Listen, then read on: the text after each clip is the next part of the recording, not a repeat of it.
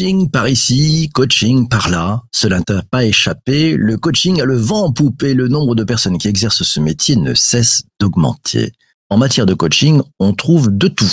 Pour toutes les problématiques, pour tous les besoins, pour toutes les bourses. Il y a des coachs très sérieux et d'autres qui s'improvisent coach et qui peuvent faire l'air de rien. Et mine de tout, pas mal de dégâts. Manager un collectif et emporter son adhésion, tendre vers l'efficacité, s'automotiver pour atteindre ses objectifs, faire preuve de courage managérial, communiquer en situation de crise, tirer bénéfice de ses échecs, autant d'enjeux personnels qui nécessitent souvent de faire appel à un coach expérimenté, à un sparring partner ou à un mentor selon le besoin que l'on a et le degré de travail en profondeur que l'on souhaite y mettre. Et quid de ne pas utiliser un regard extérieur, de ne pas utiliser un tiers pour y parvenir, et quid de utiliser l'auto-coaching et ses méthodes pour se mettre en mouvement, pour s'améliorer, pour réussir seul ces challenges de l'intime, possible, jouable, pour bien comprendre ce que ça change de pratiquer l'auto-coaching, quelles sont les bonnes façons de s'y prendre, quels sont les écueils à éviter pour ne pas se planter, et quels sont les éventuelles limites de cette approche, l'invité de cet épisode du podcast est Alexandre Muliez, auteur du guide pratique Auto-coaching en situation de crise. Bonjour Alexandre.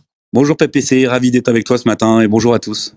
Très heureux de te retrouver ce matin. Allez, on attaque directement. Alexandre, comment définis-tu l'auto-coaching? Alors, tu, l'as dit dans ton introduction, euh, ça part d'un besoin de, de s'auto-animer, de s'auto-manager. Euh, on vient de vivre euh, une période assez particulière où on a, tous, on a tous eu un moment, euh, un ou plusieurs grands moments de solitude. on a dû trouver les clés soi-même. Donc c'est plutôt un, instinct de survie qui s'est développé. Voilà, donc l'auto-coaching, c'est s'auto-animer, s'auto-manager, c'est passer de, de la réflexion à l'action. Et à quoi ça sert? Alors à quoi ça sert? C'est, euh, je, je, définirais comme ça, c'est de devenir le, le, la meilleure version de soi-même, euh, d'être le, le, premier responsable de, de, ses, de ses propres résultats, en fait, d'être acteur de, de ses résultats. À la manœuvre, en fait, hein, c'est ça complètement, se prendre en main. Euh, je prends la question de, de Fabrice, il te dit, euh, l'auto-coaching, c'est aussi de l'introspection. Oui, on, pour, on pourrait euh, facilement aller sur ce, ce, ce domaine psychologique mais c'est aussi euh, et d'abord euh, prendre euh, prendre en, réussite les, les, nombreuses expériences qu'on a vécues et de pouvoir capitaliser là-dessus et de les réutiliser. Donc il y a oui il y a une partie de, de prise de conscience de soi-même pour, pour préparer les actions futures. Quelles sont les, les, les bonnes façons de s'y prendre pour pratiquer l'auto-coaching? D'abord, il y a une phase de, de remise en question. C'est certain. C'est, je viens de le dire, analyser ce qui s'est passé et comprendre. Après, se poser, se poser des limites, élargir sa vision aussi, en fait, réfléchir au, champ des possibles, réajuster son point de vue en permanence, en, justement en ouvrant euh, les perspectives. Et puis, euh, un point important, c'est euh, se respecter. Voilà, c'est être respecter son intégrité. Ce sont des parties importantes. On faisait un peu le comparatif tout à l'heure, enfin dans mon introduction, avec justement peut-être le fait de tourner le dos aux, coachs. Et les coachs sont souvent très très importants. ça change quoi finalement de se dire on le fait tout seul? Je, je, je voudrais surtout pas euh, tuer ou casser euh, le job de mes collègues coachs. Euh, surtout, hein, c'est c'est pas c'est pas l'idée. Je respecte euh, leur talent. Euh, moi, ce que je propose, c'est la première étape, c'est-à-dire que l'auto-coaching, ça peut être d'abord une première étape avant de avant d'être coaché, pour essayer soi-même d'abord de, de, travailler et de comprendre ce qui ce qui se passe et ce qui ce qui peut être généré d'abord par soi-même avant d'être avant d'être accompagné. Voilà, donc respect aux coachs qui nous écoutent respect aux coachs qui nous écoutent. C'est bien, c'est bien l'objet hein, de, de, cet épisode. Euh, question de Vanessa. Elle te dit tiens justement, sans vis-à-vis, comment savoir si le plan d'action que que l'on propose de mettre en place est vraiment performant? Quand on est tout seul face à sa glace et qu'on n'a pas euh, euh, un coach expérimenté en face de soi, un sparring partner ou, un mentor. On, on s'y prend comment? Comment on fait pour savoir si le plan d'action que, que l'on propose de mettre en place est vraiment performant? Et c'est la vraie question en fait. Euh, et merci, merci pour la question.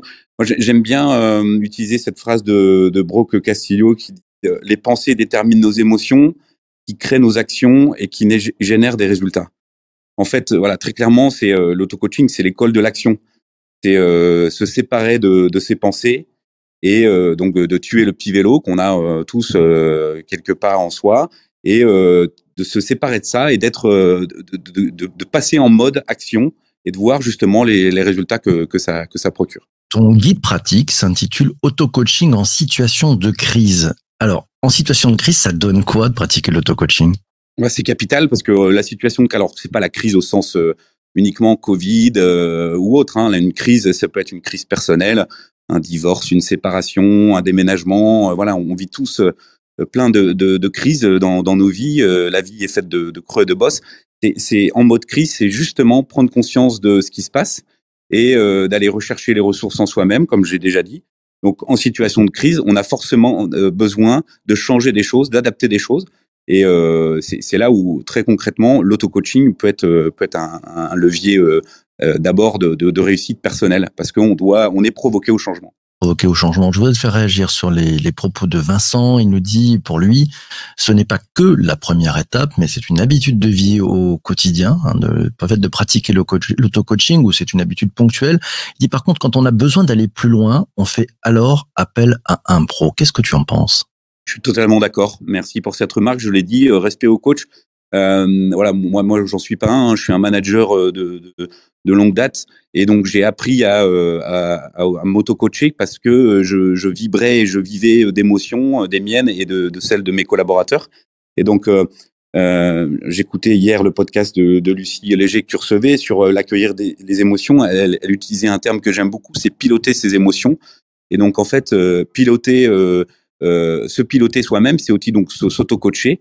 Et euh, voilà, j'aime bien cette phrase que je dis souvent à mes enfants qui ne fait rien ne casse rien. Donc euh, oui, je, je, je, réponds oui à, à, la question qui a été, à la remarque qui a été donnée. Question de, de Laura, elle te dit un coach vient aussi avec des outils. Comment on trouve les outils d'analyse ou de travail quand on pratique cela en autonomie?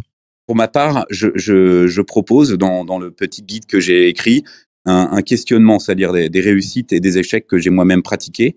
Je propose pas d'outils, je pense que ça c'est le c'est le rôle euh, du coach. Donc moi je suis plutôt sur un questionnement et euh, une capitalisation de de, de, l'expérience. Je, laisse le, ce travail-là précieux aux, coachs qui euh, qui eux ont la boîte eux ont le, la à outils. Nouvelle question de, Vanessa. Auto-coaching, c'est égal à prise de conscience et, mise en mouvement. Pour une interrogation, n'est-ce pas le, le, principe même de la vie? Et quelle est la valeur ajoutée de l'auto-coaching comme discipline selon toi, Alexandre? Euh, De s'écouter, de se comprendre, euh, de sans cesse changer ses perspectives et, de, et je me répète, de passer en mode action. Donc action égale stimulation. Euh, donc oui, euh, ça paraît facile pour euh, certaines personnes, pour d'autres moins, euh, de d'être sans cesse en prise de conscience de soi-même, de ce qui se passe, comment devenir la meilleure version de soi-même, comme j'ai dit tout à l'heure. Pour démarrer, euh, si tu devais donner euh, quelques conseils très opérationnels à, celles et ceux qui, nous écoutent, pour bien démarrer, comment on fait? Alors ça, je l'aborde justement dans, mon guide sur toute la première partie, hein, euh, sur, sur l'auto-coaching de, de soi-même, au travers de différents thèmes. Tu as reçu des coachs sur ces thématiques-là. On parlait des émotions, canaliser sa colère, de ralentir le rythme, de simplifier sa vie. En fait, il y a déjà pas mal de petites choses au quotidien qu'on peut appliquer pour euh, pour aller mieux et être mieux avec soi-même. Donc, euh, il nous faudrait beaucoup plus que qu'un podcast, que PPC pour vous raconter tout ça. Mais voilà, je, donne, je vous donne envie de forcément de de découvrir euh, l'ouvrage que j'ai écrit. Ok, merci. Question de, de, Régine, très intéressante cette question.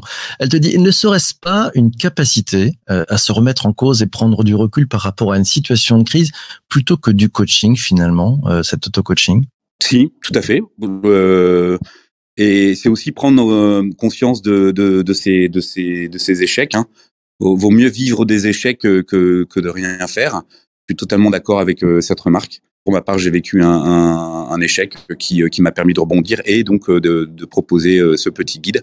Voilà, capitalisons sur nos expériences et, euh, et forcément, on, on, vit des choses incroyables, comme de pouvoir être avec vous aujourd'hui. Eh ben, c'est un bonheur de t'accueillir ce matin. Tiens, je profite euh, de, Fabrice qui nous livre un, petit truc. Il en profite, il nous dit en informatique, euh, nous utilisons la méthode du canard en plastique, nous signale-t-il, pour expliquer son code même à un objet inanimé. Ça aide à mettre euh, ses idées au clair. C'est pas mal comme truc. Merci Fabrice, je connaissais pas le canard en plastique. On a appris des choses ce matin, c'est passionnant. On continue avec une question de, Vincent.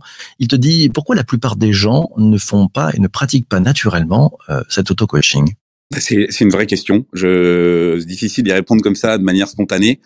Euh, je pense qu'on est tous pris dans un flot permanent de de, de, de, plein de choses, dans un monde agité, et euh, on a du mal à se poser. Et euh, donc, je pense que voilà, l'une des premières étapes, c'est pour répondre à la question tout à l'heure, c'est d'abord aussi euh, se, poser, analyser, comprendre ce qui nous arrive, et puis euh, voilà, réfléchir à euh, comment est-ce qu'on pourrait euh, rebondir euh, différemment. C'est tout l'enjeu de, de ce sujet. Une nouvelle question de Vanessa. Comment l'auto-coaching sert-il l'intelligence collective? Est-ce que tu as des exemples de ce que ça donne? J'ai bien aimé, alors j'ai plus le nom d'une d'une intervention que, que tu as reçue dernièrement sur, elle évoquait la rémunération émotionnelle.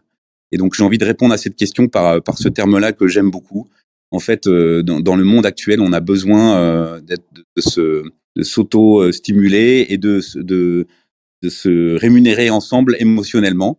Euh, et donc voilà, ça participe. Si, si on s'auto-coach, on devient meilleur, je l'ai dit, et donc forcément on, on travaille pour l'intérêt général, et donc tout le monde s'y retrouve. Et au final, le partage est, devient plus plus généreux, et donc il y a une rémunération émotionnelle et collective plus forte plaisir d'offrir, joie de recevoir les questions. Tiens, euh, question de Régine. Elle te dit, n'y aurait-il pas plusieurs meilleures versions de soi-même et non pas une seule, étant donné que l'on évolue sans cesse et car la, force de caractère de chacun ne permet pas toujours, à, son sens, hein, d'avoir trouvé qu'une seule version de soi-même. Qu'est-ce que tu penses de ça? Je suis d'accord, je suis d'accord qu'il existe plusieurs versions de soi-même, sauf que c'est euh, à nous de, de choisir celle qui nous convient le mieux. Donc euh, voilà, j'aime bien l'image du couteau suisse. Euh, il y a plusieurs lames, il y a plusieurs fonctions. Choisissons euh, la fonction dont on a besoin à l'instant présent. C'est aussi ça, aussi ça l'auto-coaching. Donc oui, il existe plusieurs versions de soi-même. Je suis totalement d'accord. Voilà, choisissons la, bonne en fonction des situations qui doivent être adaptées. Vanessa te demande, tiens, le préalable de l'auto-coaching n'est-il pas l'élévation de la conscience et, la reconnexion à soi? Complètement alors sans être trop psycho, hein, surtout parce que euh, voilà, je, je je suis pas thérapeute, mais euh, oui, c'est ça, c'est prendre conscience de ce qui nous arrive. Je l'ai déjà dit, je me répète, mais prendre conscience et puis euh, travailler dessus en permanence et on devient plus fort. Dans les écueils, parce que justement, il y a, y a peut-être des écueils à pratiquer l'auto-coaching. Euh, quels, sont les écueils à éviter pour ne pas se planter? Je viens d'en donner un, c'est celui d'être voilà trop dans le dans le psycho. Surtout, c'est l'idée, c'est pas de, de tomber en, en, dépression parce qu'on analyse trop ce qui, ce qui, se, ce qui se passe, et puis euh, d'être d'être trop seul. Euh, je le redis, voilà, c'est une première étape vers un accompagnement qui peut être plus élargi. Celui qui euh, pratique aussi l'auto-coaching, il est, il est ouvert aux autres. Pour le coup, moi, je l'utilise beaucoup euh, dans les situations de management et d'accompagnement de, des salariés avec qui je travaille. Voilà, de, de, de relire régulièrement euh, mes, ma manière de faire. Donc euh, voilà, de ne pas s'isoler. Dernière question, parce que cet épisode du podcast touche malheureusement à sa fin, c'est la question de Laura. Elle te dit souvent, la première étape, c'est d'avoir conscience qu'on a besoin de coaching, auto, pas d'ailleurs. Comment identifier qu'on peut démarrer seul euh, versus le besoin immédiat d'un professionnel? Pour ma part, je, vais partir de, de, ma propre expérience. Quand on quand on sent que ça va mal ou quand euh, quelque chose se, se transforme. Alors les transformations, les crises, euh, sont plutôt positives puisqu'elles génèrent euh, des, nouveaux fruits et des, nouvelles choses qui vont être bénéfiques euh, par, par la suite. Donc j'ai envie de dire quand on sent que la situation ou les, événements sont en mouvement, c'est à ce moment-là qu'il faut réfléchir à ce qui se passe. Et puis, alors, soit s'auto-coacher, soit faire appel à un, un mentor, soit un coach, soit en parler autour de soi. Donc, c'est, voilà, je répondrai sur cette question par euh, quand on sent que euh, il y a du mouvement et trop de mouvement qu'on maîtrise qu'on maîtrise un peu moins que d'habitude. Très clair. Mille merci Alexandre d'être passé ce matin. Merci à vous, merci pour euh, toutes ces questions très très riches qui me qui me stimulent aussi. Ah ben ça c'est formidable. Merci à vous tous d'être passés aussi pendant le direct pour vos questions. Comme chaque matin, c'est en direct, c'est sur LinkedIn, c'est à 7h30. On se retrouve demain matin à 7h30, même de bonne heure et de bonne humeur. On va parler euh, du fait, on va parler un peu innovation et puis on va parler du fait d'entreprendre avec des agitateurs. Qu'est-ce que ça change dans le modèle de l'innovation? On se retrouvera demain matin avec Aurélie Filiger. Elle est fondatrice d'InnovaFlow. Rendez-vous à 7h30. Et puis pour celles et ceux qui sont sur les plateformes de balado, merci d'être jusqu'ici. N'hésitez pas à mettre 5 euh, étoiles, oui, sur euh, Apple Podcast ou sur Spotify. Vous pouvez mettre des étoiles. Et puis, si vous avez envie de mettre un commentaire sur Apple Podcast parce que vous êtes sur Apple Podcast, n'hésitez pas. Ça fait un bien fou. On se retrouve demain matin à 7h30. D'ici là, portez-vous bien et surtout, surtout, surtout, ne lâchez rien. Ciao, ciao, ciao.